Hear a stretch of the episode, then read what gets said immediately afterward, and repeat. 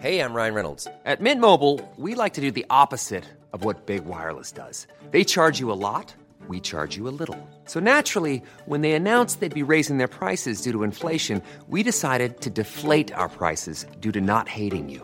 That's right. We're cutting the price of Mint Unlimited from $30 a month to just $15 a month. Give it a try at mintmobile.com slash switch. $45 upfront for three months plus taxes and fees. Promo rate for new customers for limited time. Unlimited more than 40 gigabytes per month. Slows. Full terms at mintmobile.com.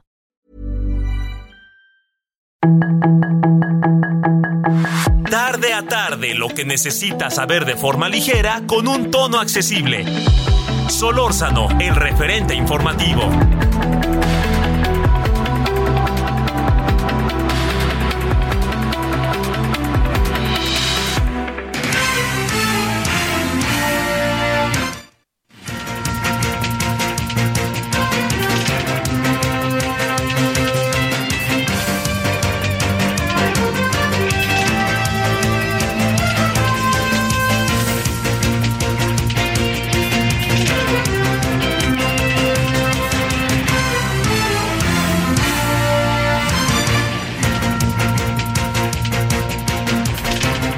De la tarde con un minuto le damos la más cordial bienvenida a esto que es el referente informativo con Javier Solórzano. Javier Solórzano ya estará con ustedes y con nosotros de regreso en esta cabina de transmisión del Heraldo Radio del 98.5 de FM.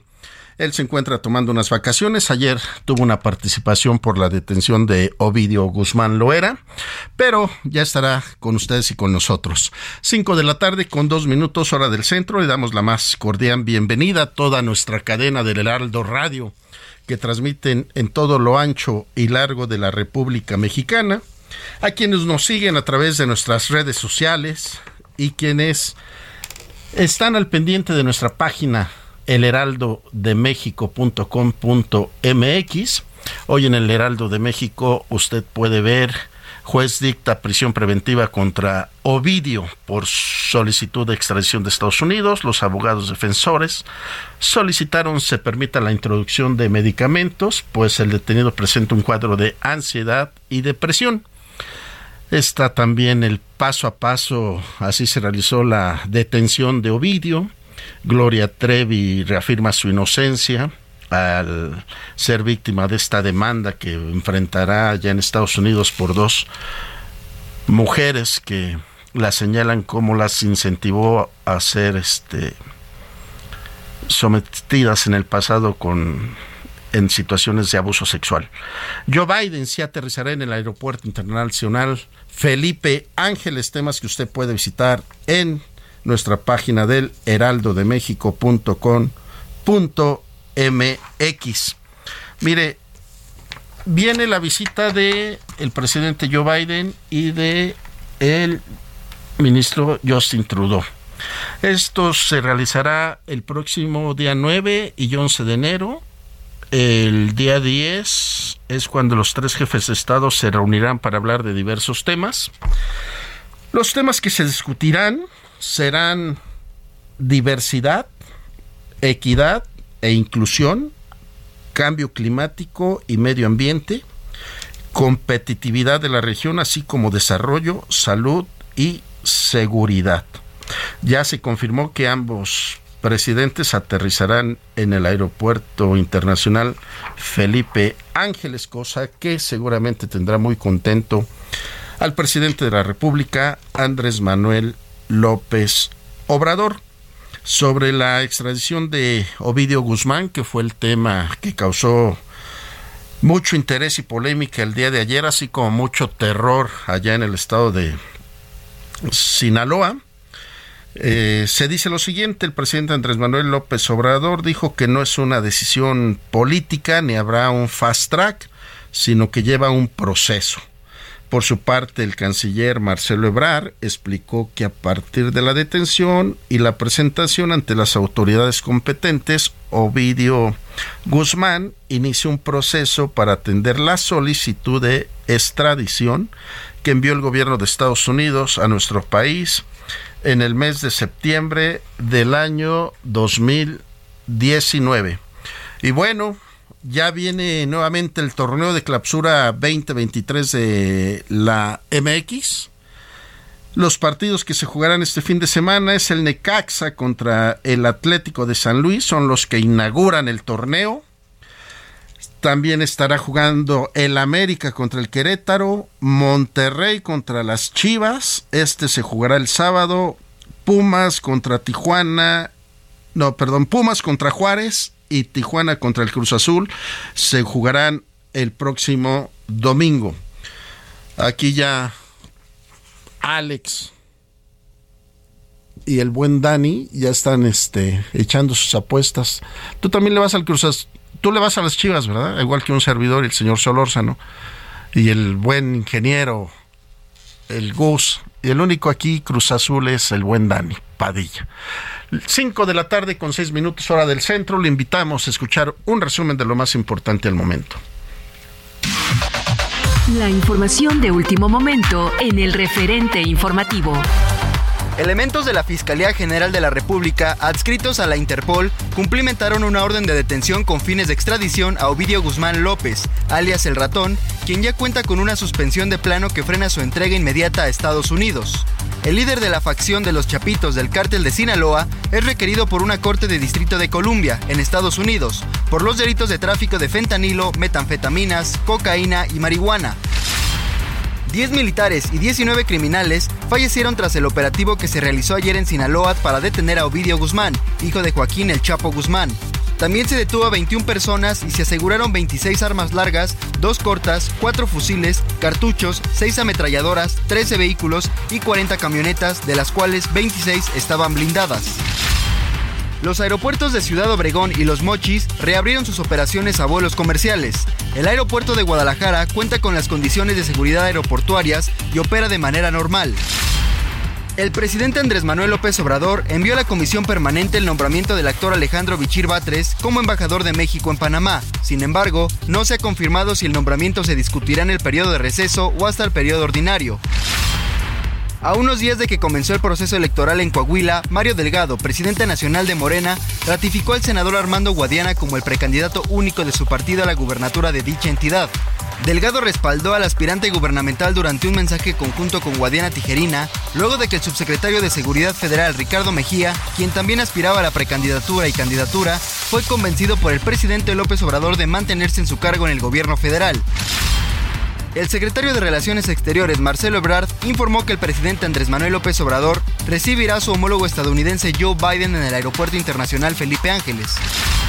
El Consejo de Seguridad en Salud informó que el uso de cubrebocas será opcional en todos espacios cerrados en Nuevo León. A través de un comunicado, la Secretaría de Salud dio a conocer que el Consejo sesionó este viernes y fue ahí donde se dieron a conocer las modificaciones en las restricciones. En Soriana lleva piña miel o aguacate en malla a 19.80 el kilo. Soriana, la de todos los mexicanos. A enero 9, aplican restricciones. Solórzano, el referente informativo.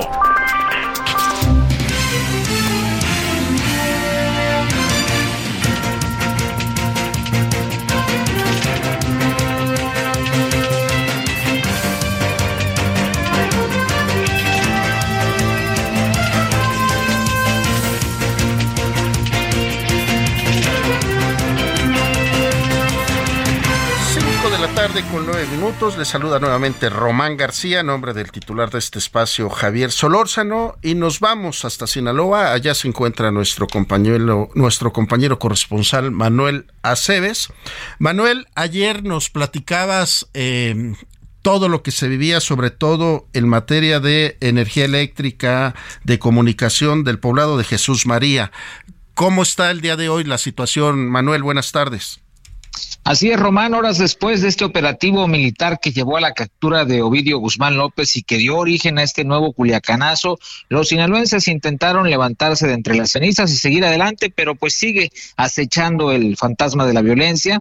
Y es que salieron de sus hogares y se encontraron con el escenario que dejó esta refriega, esta jornada violenta del día de ayer, vehículos quemados en las calles, este olor a humo, las cenizas prácticamente después de este jueves negro que se repite, muy similar al del 2019 pero en esta ocasión pues el resultado es distinto.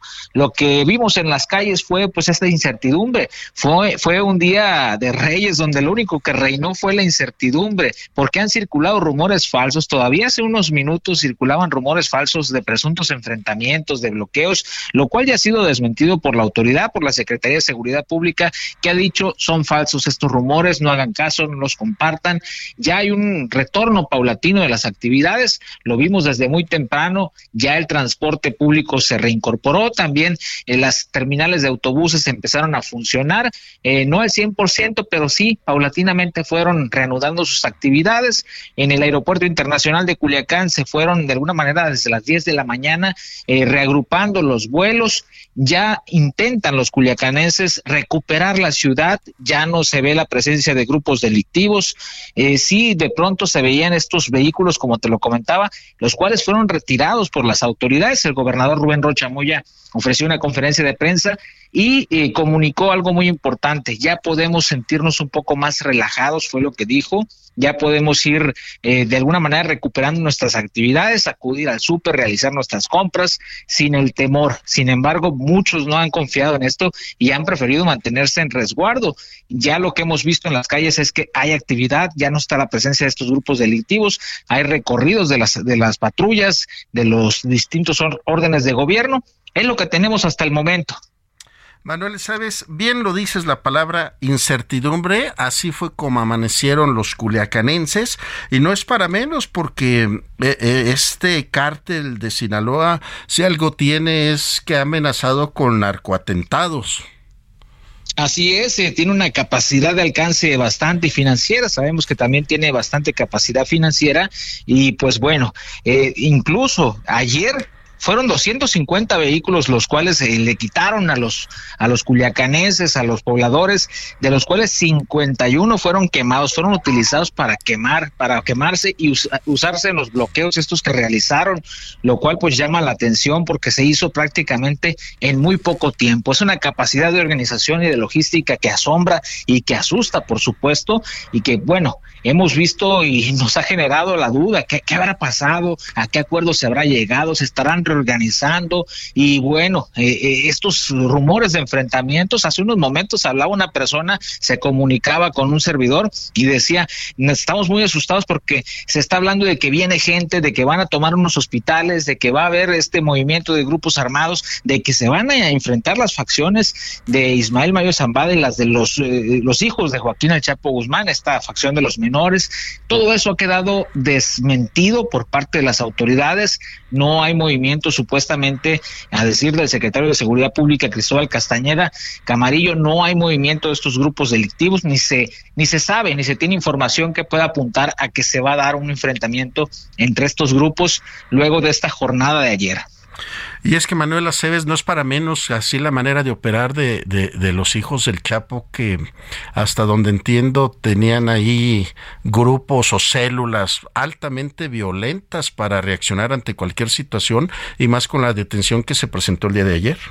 Así es, lo hemos visto incluso en los enfrentamientos del pasado 17 de octubre de 2019, cómo tienen vehículos artillados, blindados, eh, estas grandes, eh, pues, eh, Barrett, eh, calibre 50, cómo disponen de esto a su antojo prácticamente y lo movilizan por todo el estado. Y bueno, era el temor de muchos habitantes de Culiacán, de los Mochis, de Ahome, de, de, de Mazatlán, de Guasave, donde se dieron estos movimientos ¿Y, qué va a pasar? Decían, ¿qué va a pasar? Porque todavía en la noche se escuchaban algunas detonaciones de arma de fuego. Todavía esta mañana amaneció un camión ardiendo y se esto indicaba solamente que estos grupos todavía seguían cerca de las ciudades.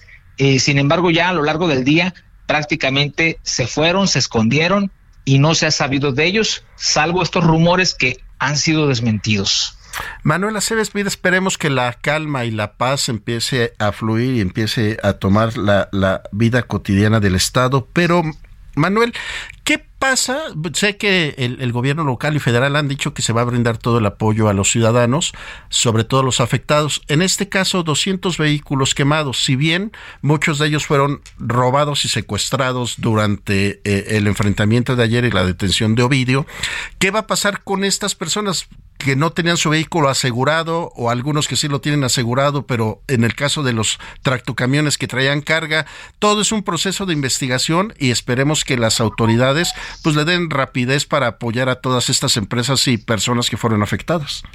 Sí, efectivamente fue algo que llama la atención porque el gobernador Rubén Rochamo ya dijo, todo aquel que haya resultado afectado de su vehículo, de su camión, eh, acérquense al gobierno del estado, se les va a buscar brindar el apoyo necesario. No sabemos si se cuenta realmente con la capacidad para eso o va a pasar como en aquel tiempo en el Culiacanazo, donde también hubo vehículos afectados, pero tardaron años prácticamente en pagarles el recurso porque la Comisión de Atención a Víctima no contaba con el recurso suficiente para poder hacer los pagos. Eh, la, ciudadanía afectada espera que esto no solamente quede en un compromiso y que realmente se tenga la capacidad, los números y los pesos para poder recuperar su economía, porque en muchos de los casos yo platicaba con una de las personas afectadas a quien le quemaron un camión le, me decía, yo compré este camión usado y me salió barato, me salió en 500 mil pesos, pero me esforcé muchísimo para comprarlo y es muy triste ver cómo eh, en unos minutos eso se consume, todo ese esfuerzo de tantos años se consume. Es, es muy frustrante, muy desgastante ver esa situación y se entiende, claro. Eh, eh, esta mañana platicábamos con esta persona frente a este camión calcinado prácticamente, lo cual pues él se veía con un semblante de mucha impotencia, de mucha rabia Todavía no daba este anuncio el gobernador Rubén Rocha Moya de los apoyos que supuestamente se van a brindar y que esperan las, los ciudadanos afectados que se cumpla con ello.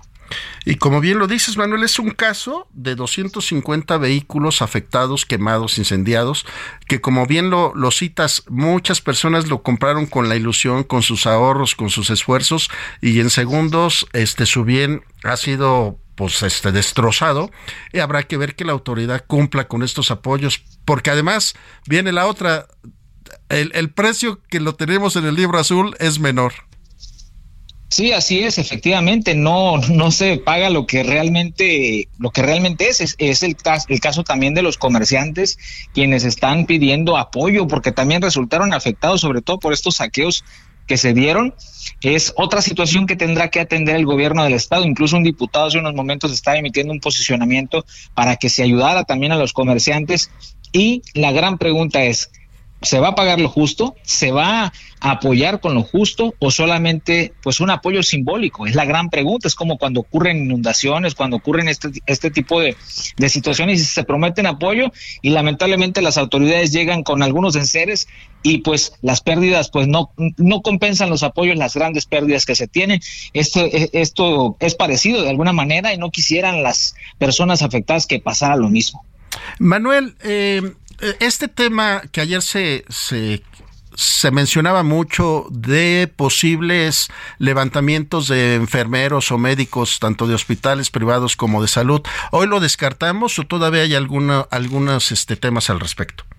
Hoy precisamente el gobernador Rubén Rocha Moya confirmó que había la intención de los grupos delictivos de privar de la libertad a algunos, eh, algún personal, a, a, a, algunos enfermeras, enfermeros, a personal de la salud para curar, para resguardar, para atender sobre todo las heridas de algunos de sus miembros, de sus integrantes. Lo confirmó el gobernador eh, Rubén Rochamoya, sin embargo, dice se blindó, se protegió para que esto no pasara, pero sí estaba la intención y lo confirmó el gobernador.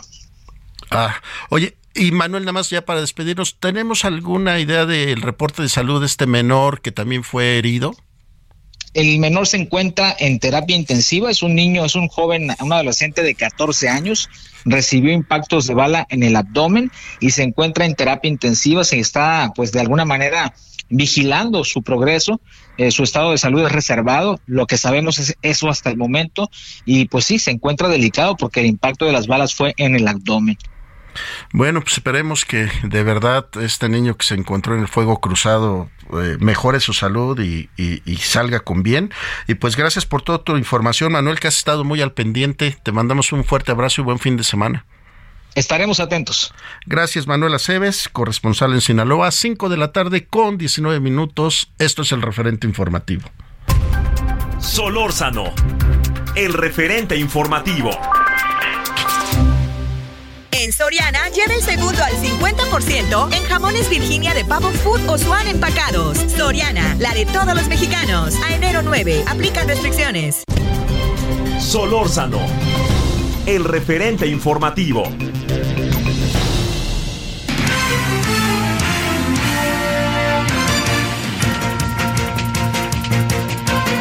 5 de la tarde con 20 minutos. Bueno, nuestra compañera Noemí Gutiérrez siempre está muy al pendiente de la conferencia mañanera del presidente Andrés Manuel López Obrador y hoy, sin lugar a dudas, el tema fue Ovidio Guzmán Loera. ¿Cómo estás, Noemí? Muy buenas tardes. Gracias por tomarnos la llamada.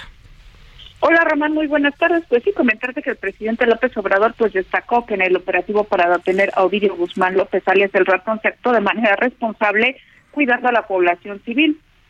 También señaló que están trabajando en coordinación las autoridades federales con el gobierno de Sinaloa, que encabeza Rubén Rocha, y dijo que por esta razón se evitó que la situación se convirtiera en una más difícil y dramática. También señaló que las fuerzas federales van a proteger a la sociedad civil y anunció que se van a mantener en el Estado los elementos de la Defensa Nacional y de la Guardia Nacional. También dijo que de acuerdo al más reciente informe que tuvo del gobernador Rubén Rocha, hay calma en Sinaloa, no hay bloqueos activos y se están retirando de las carreteras y otras vialidades las unidades quemadas. También rechazó que agencias estadounidenses hubieran colaborado en el operativo para detener a Ovidio Guzmán, aunque reconoció que sí existe colaboración con el gobierno de Estados Unidos, pero dijo México actúa con autonomía y con independencia. Ya por último te comento que el canciller Marcelo Ebrard dijo que por esta detención pues no se aumenta la seguridad ni se modifica la agenda de la décima cumbre de líderes de América del Norte. Dijo que no ha habido ni una petición para aumentar la seguridad. Román, parte de la información que se tuvo de la mañanera. Noemí, algo que sí se dijo es que se le iba a dar atención y apoyo a toda la ciudadanía que fue afectada por la detención de Ovidio, ¿verdad?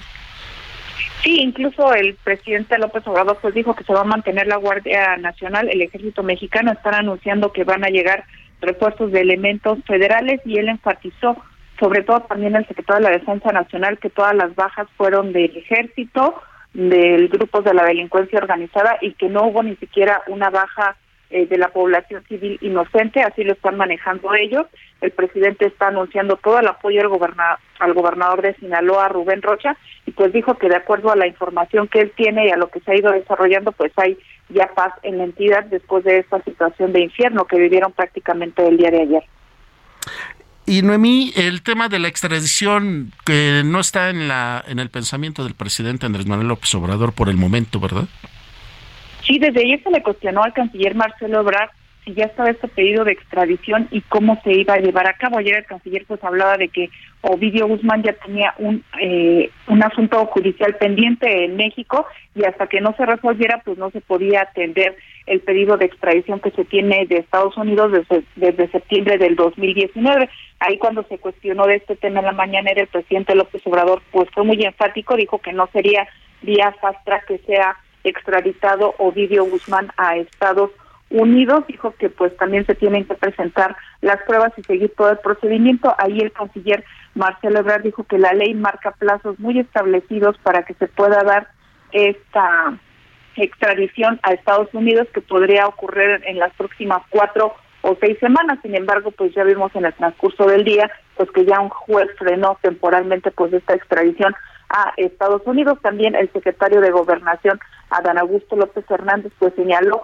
que a Ovidio Guzmán se le detuvo en flagrancia por varios delitos, posesión de arma de uso exclusivo del ejército, tentativa de homicidio y también la secretaria de eh, secretaria de Seguridad Rosa Isela Rodríguez pues también dijo los delitos que se tienen contra Ovidio Guzmán, pues esto va a ser un proceso muy largo. Ayer también el canciller lo aclaraba, no es de que se detenga e inmediatamente se manda, sino se tienen que seguir los procedimientos y a diferencia de lo que pasó en 2019 que el entonces secretario de Seguridad, Alfonso Durazo, decía que no se tenía proceso en México eh, abierto, ahora sí se tiene un proceso contra Ovidio Guzmán y pues se seguirán los canales correspondientes e irá corriendo el tiempo que marcan las leyes, Roma. Noemí Gutiérrez, gracias por tu reporte. Muy buenas tardes, estamos en comunicación. Gracias, Román. Muy buenas tardes. Buenas tardes, 5 de la tarde con 24 minutos. Es momento de ir a hacer una pausa comercial en eso que es el referente informativo. Al regresar ya le platicaremos sobre esta reunión tri trilateral que se llevará a cabo con el presidente Justin Trudeau, Joe Biden y el presidente Andrés Manuel López Obrador, que ellos estarán visitando nuestro país el próximo domingo. Se dice que será que seis de la tarde más o menos cuando estará arribando el presidente Joe Biden. Le estaremos dando detalle con una conversación con José Luis Valdés Ugalde.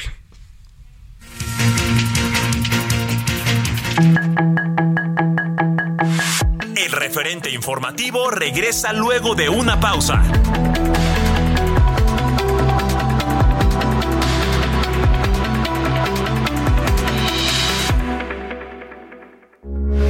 Heraldo Radio, con la H que sí suena y ahora también se escucha.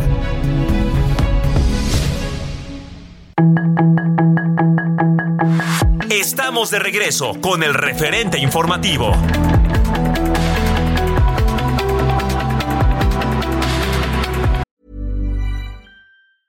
Burroughs Furniture is built for the way you live.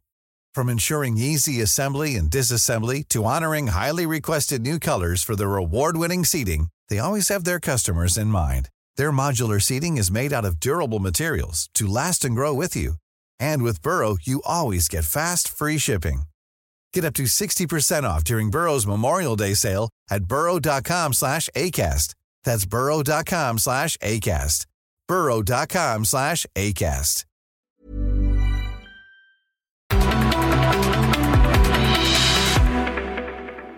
En Soriana, el segundo al 50% en medicina ética y cremas faciales y corporales de perfumería. Soriana, la de todos los mexicanos. A enero 9, aplica restricciones.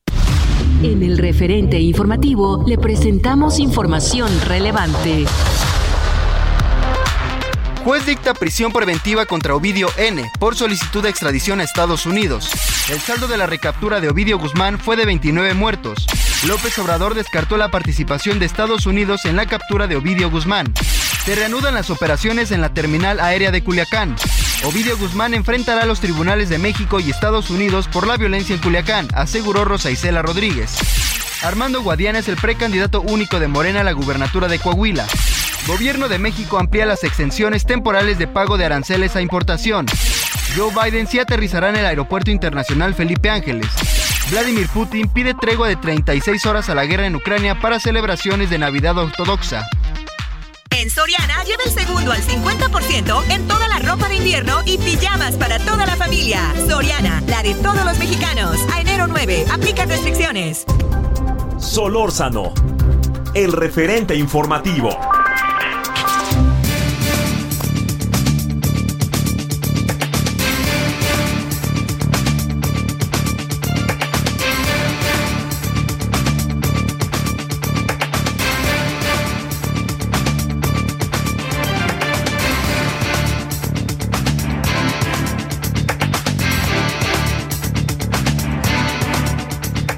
De la tarde con 32 minutos. Esto es el referente informativo.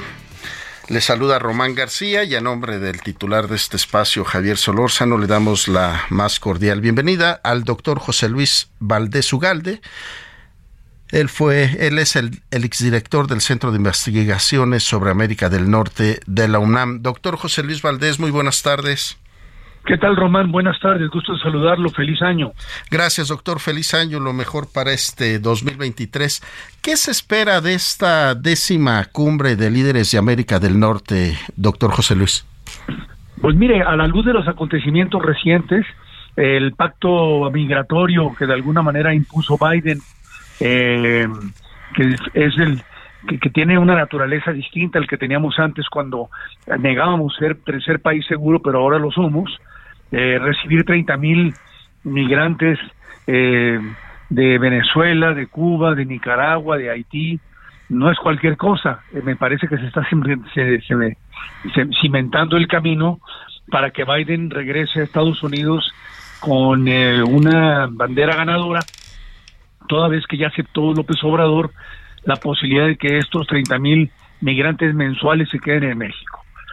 Esa es una. La otra eh, tiene que ver con la detención de Ovidio Guzmán, el ratón, eh, miembro de los Chapitos.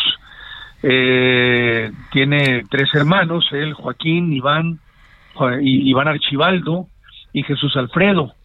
esos tres no fueron detenidos fueron fue detenido el más pequeño de todos los, eh, los chapitos y de alguna manera se siembra la duda de hasta dónde la, hubo intervención de agencias extranjeras, particularmente la DEA, eh, cosa que no tendríamos inconveniente en aceptar en la medida en que se nos informara, porque la colaboración entre la DEA y los, eh, los cuerpos especiales mexicanos es sin duda, aunque muy deteriorada, un hecho existente que no podemos negar.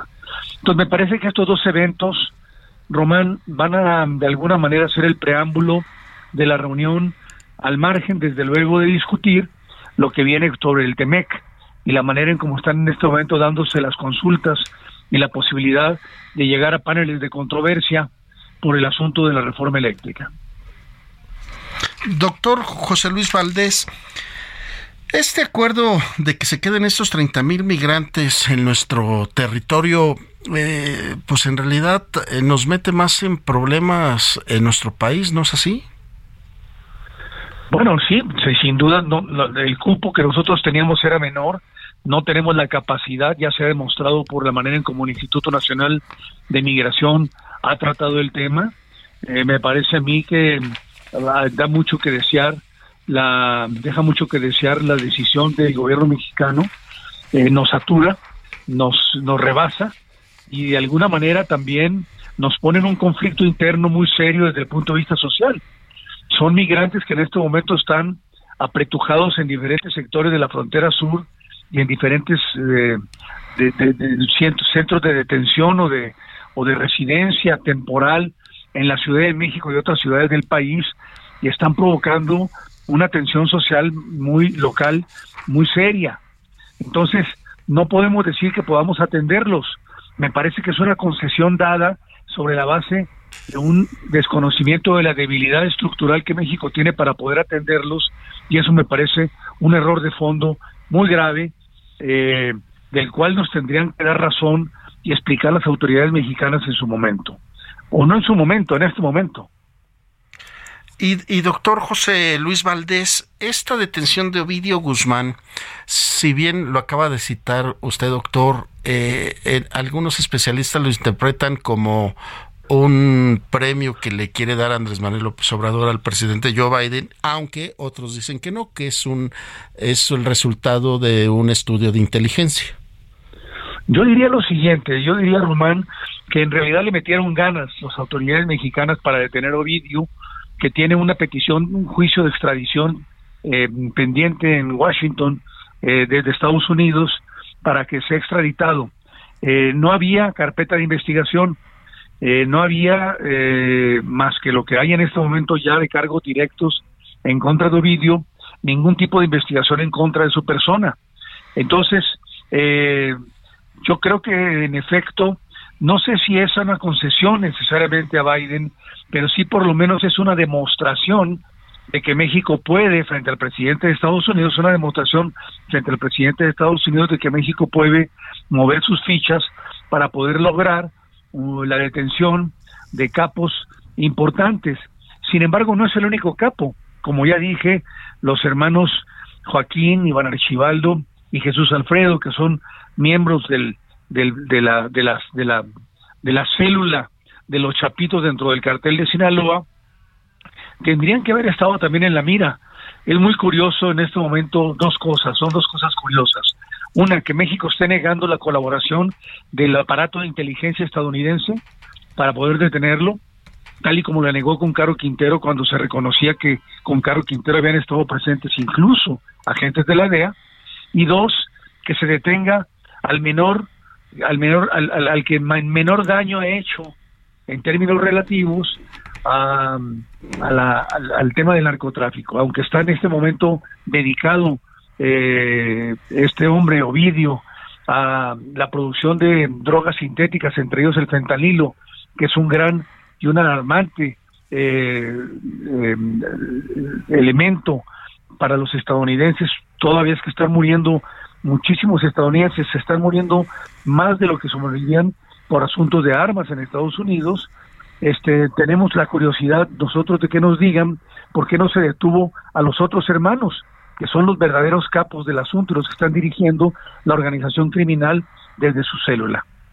Y es que como bien lo dice doctor José Luis Valdés, detuvieron al uno de los hermanos, pero dentro del cártel de Sinaloa es el que menor responsabilidad o fortaleza tiene que los otros tres que hasta donde sé son demasiado violentos y además el cártel de Sinaloa es el líder absoluto en el mundo de distribución y venta de fentanilo que efectivamente está afectando mucho a la sociedad de Estados Unidos. En efecto, en efecto, la pregunta está en el aire, Román. Tenemos aquí de muchas razones para pensar que esto fue una decisión, aunque sí tomada con cierta anticipación, porque no, no se puede pensar, eh, es muy contradictoria la versión oficial, en el sentido de que se le detuvo porque traía armas de fuego del ejército y al mismo tiempo había atacado a una cuadrilla o a un comando del ejército y de la Guardia Nacional, cuando en realidad yo creo que se le estaba buscando desde hacía tiempo para tener preparado el terreno para poder lograr ofrecerle a los estadounidenses una cara de colaboración, eh, no necesariamente un premio a Biden, sino una cara de colaboración deteniendo a Ovidio. Es un misterio por qué, el por qué las autoridades mexicanas no han logrado detener a los otros hermanos que son incluso más peligrosos, como usted lo dice, que este, este muchacho, el ratón. Ahora, doctor José Luis Valdés, en esta reunión también otro de los grandes temas es el cambio climático y medio ambiente, que si bien nuestro gobierno, la administración del presidente Andrés Manuel López Obrador, se, se insiste en la construcción de dos bocas cuando los otros dos gobiernos están apostándole a las energías limpias. ¿Esto cómo podría tocarse este tema? Bueno, no tenemos proyecto de cambio climático. Eh, la construcción de la, de la refinería de Tres Bocas y la compra de la refinería en Texas eh, es una es una eh, un mensaje antitético con respecto a la necesidad de tener la producción de energías limpias para poder resolver el cambio el cambio climático y colaborar con lo que Estados Unidos considera como una de las prioridades fundamentales en el gobierno de Biden en política exterior. Entonces, me parece a mí que no tenemos mucho que ofrecer, no tenemos mucho que ofrecer, toda vez incluso que la, reforma a la industria eléctrica este, es contaminante desde cualquier punto de vista, no se está considerando, por ejemplo, la inversión de los actores externos en, en energías limpias como un, como un tema prioritario, sino que se les está castigando. Esa es una de las razones por las cuales las demandas de Canadá y Estados Unidos están sobre la mesa. Me parece que va a ser un tema interesante a debatir entre los países, entre Canadá, Estados Unidos y México, y habrá que ver México qué cartas tiene que jugar cuando en realidad está jugando la carta del pasado. La carta del futuro la está jugando Estados Unidos con el tema de las energías limpias y México está jugando una carta absolutamente retardataria que no nos ofrece, que no, no nos permite ofrecerle al mundo una cara ecológicamente eh, y aceptable. Sí, está muy complicado este tema porque si bien lo dice doctor José Luis Valdés, eh, México no está apostándole a, a, una buena propuesta que convenza ni al gobierno de Canadá ni al gobierno de Estados Unidos. Al contrario, es un tema que no se han logrado poner de acuerdo y se discute justamente en el marco de lo que es todo el tratado del TEMEC. Es, es, cierto, está entrando en contra. De hecho, tenemos un conflicto en este momento dentro del TEMEC por esa razón, como ya lo mencioné hace un momento, la, la posibilidad de irnos a paneles de controversia, lo cual sería muy grave, porque afectaría vía aranceles a los productores directos de aguacate, de granos, de cualquier cantidad de productos que se exportan a Estados Unidos. Eh, López Obrador está jugando con los intereses de los mexicanos eh, a razón, en razón de una propuesta ideológica que no quiere eh, poner a debate en el ámbito nacional y que está absolutamente convencido de que tiene que imponer de manera dogmática y de manera unilateral y autoritaria, a pesar de que la Constitución no pudo modificarse tal y como se lo proponía.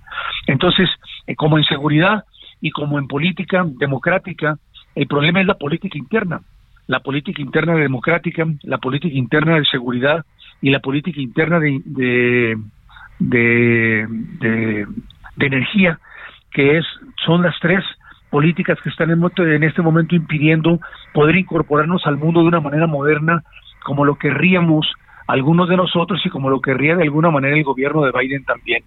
Creo yo que en esto estamos fallando y México no le está entrando al toro por los cuernos en este terreno.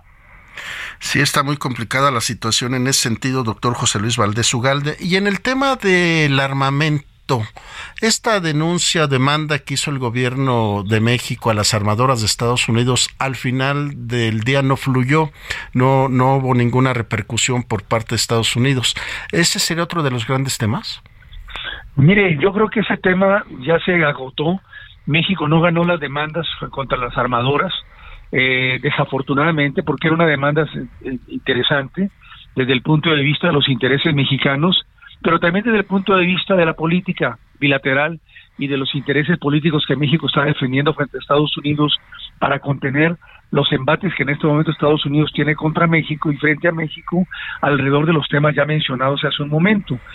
Entonces yo creo que no va a ser un tema necesariamente que se trate, es un tema ya perdido.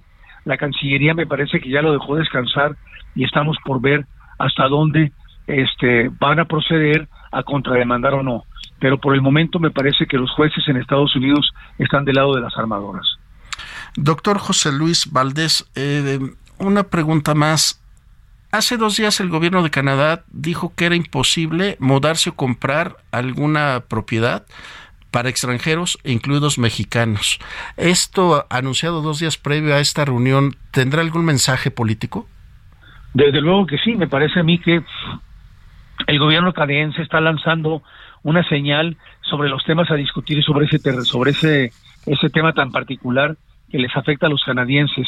Es un tema que se está discutiendo desde hace ya tiempo, el tema de las propiedades canadienses en México, y me parece a mí que sin duda va a ser tratado seguramente en la relación, en la reunión bilateral que tengan eh, Trudeau y López Obrador complicado panorama de estas reuniones. Esperemos lleguen a buenos acuerdos. Doctor José Luis Valdés Ugalde, exdirector del Centro de Investigaciones sobre América del Norte de la Universidad Nacional Autónoma de México. Le agradecemos mucho que nos haya acompañado esta tarde, doctor. A usted, Román, mucho gusto y buen año. Buen año, buena tarde. Cinco de la tarde, 46 minutos. Solórzano, el referente informativo.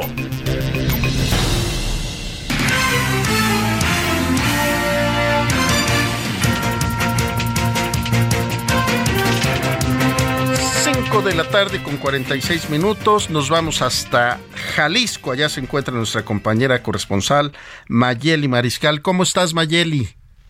Hola, ¿qué tal, Román? Muy buenas tardes. Buenas tardes también a todo el auditorio. Pues siguiendo este caso de los tres jóvenes estudiantes de la Universidad de Guadalajara, a los cuales se les fue dictada prisión preventiva el día de ayer y bueno, ya pasaron su primera noche en el eh, penal de Puente Grande están acusados eh, precisamente de invadir una propiedad privada, este eh, lugar en donde se ubica el actual proyecto mm, de distrito Iconia. Eh, se ubica en el ayuntamiento de, perdón, en el municipio de Guadalajara, en Periférico y la Calzada Independencia.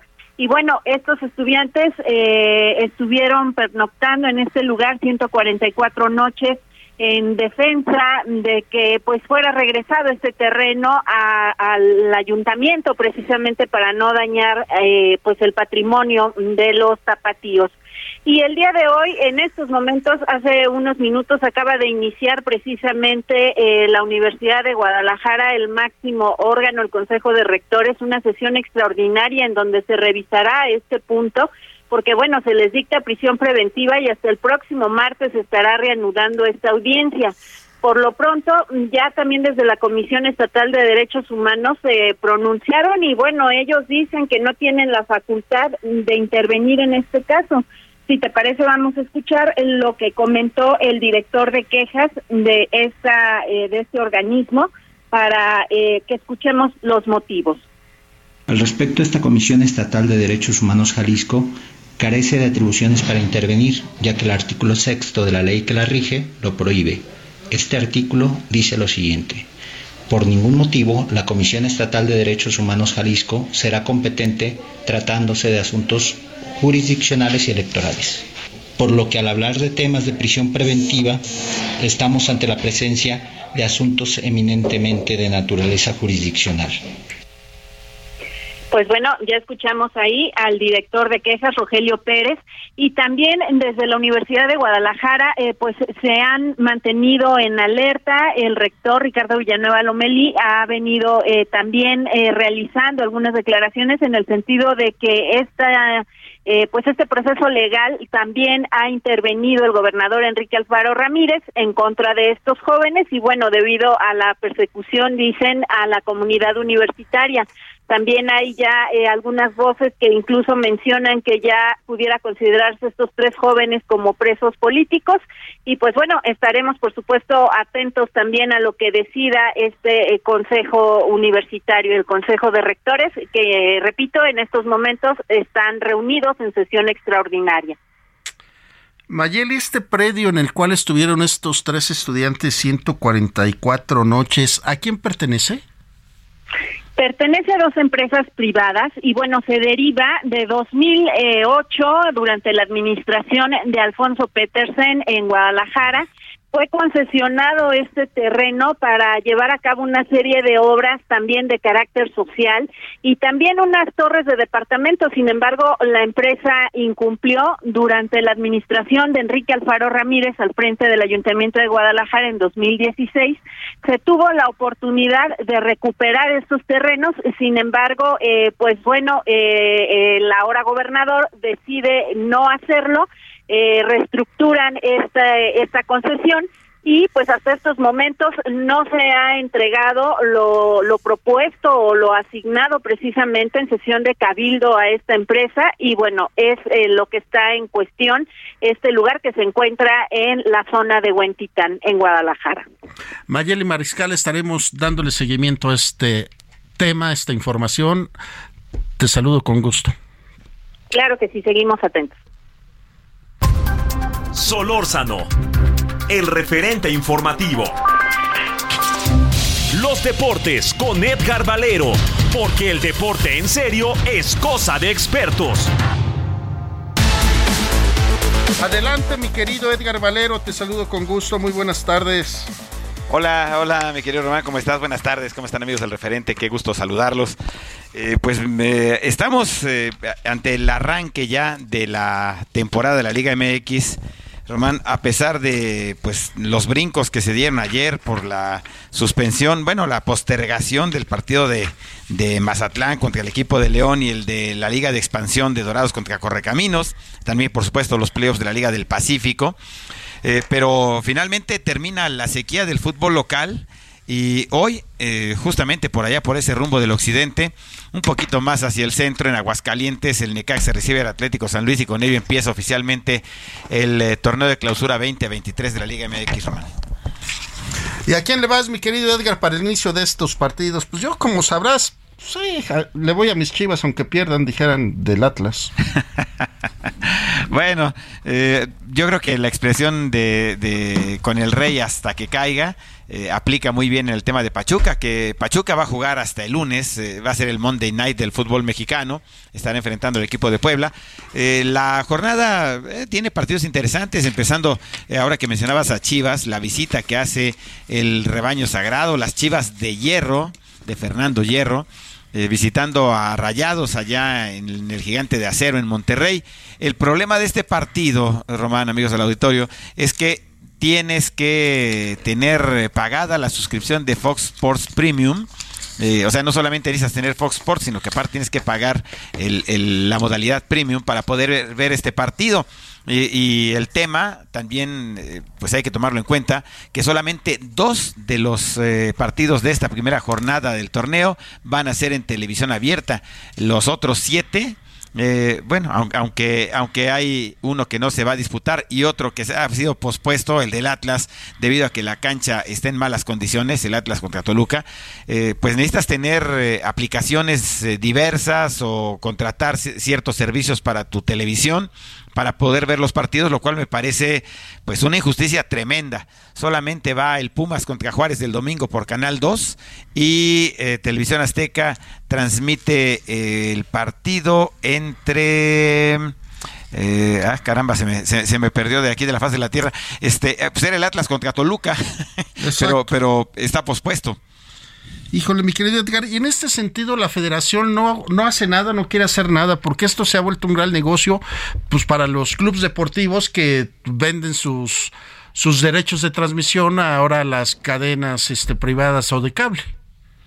Eh, mira, no han hecho nada, pero el problema eh, o la situación se va a modificar cuando se den cuenta que la gente no está dispuesta a seguir eh, pagando eh, por un espectáculo que ya conoces. Mira, eh, durante años, Román, el tiempo se nos viene encima, durante años tú contratabas cablevisión para ver lo que no veías en televisión abierta. Ahora todos los comentaristas de televisión abierta están en los canales de paga, de deportes. Entonces te dan lo mismo pero pagando. Eh, y cuando la gente decida no pagarlo, ahí es donde vamos a tener eh, la respuesta de, y la federación tendrá que entender que no pueden mandar a televisión de paga a todos los partidos de, de la liga. Y rápidamente, pues última semana de la NFL, eh, ya quedó pospuesto definitivamente cancelado el partido entre los Bills y los bengalíes y la final de la conferencia americana No. se jugará en territorio neutral. Nos vamos bien, Edgar, muy buenas tardes, nos escuchamos el lunes, adiós.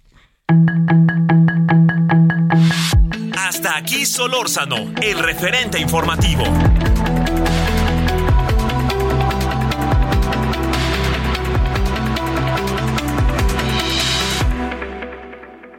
Big.mx. Revive las mejores batallas del 2022 en el viernes espectacular VIP 2023. Primera parte, viernes 6 de enero. Segunda parte, viernes. Hey, it's Paige DeSorbo from Giggly Squad. High quality fashion without the price tag. Say hello to Quince. I'm snagging high-end essentials like cozy cashmere sweaters, sleek leather jackets, fine jewelry, and so much more. With Quince being 50 to 80% less than similar brands. And they partner with factories that prioritize safe, ethical, and responsible manufacturing. I love that. Luxury quality within reach. Go to quince.com slash style to get free shipping and 365 day returns on your next order. Quince.com slash style.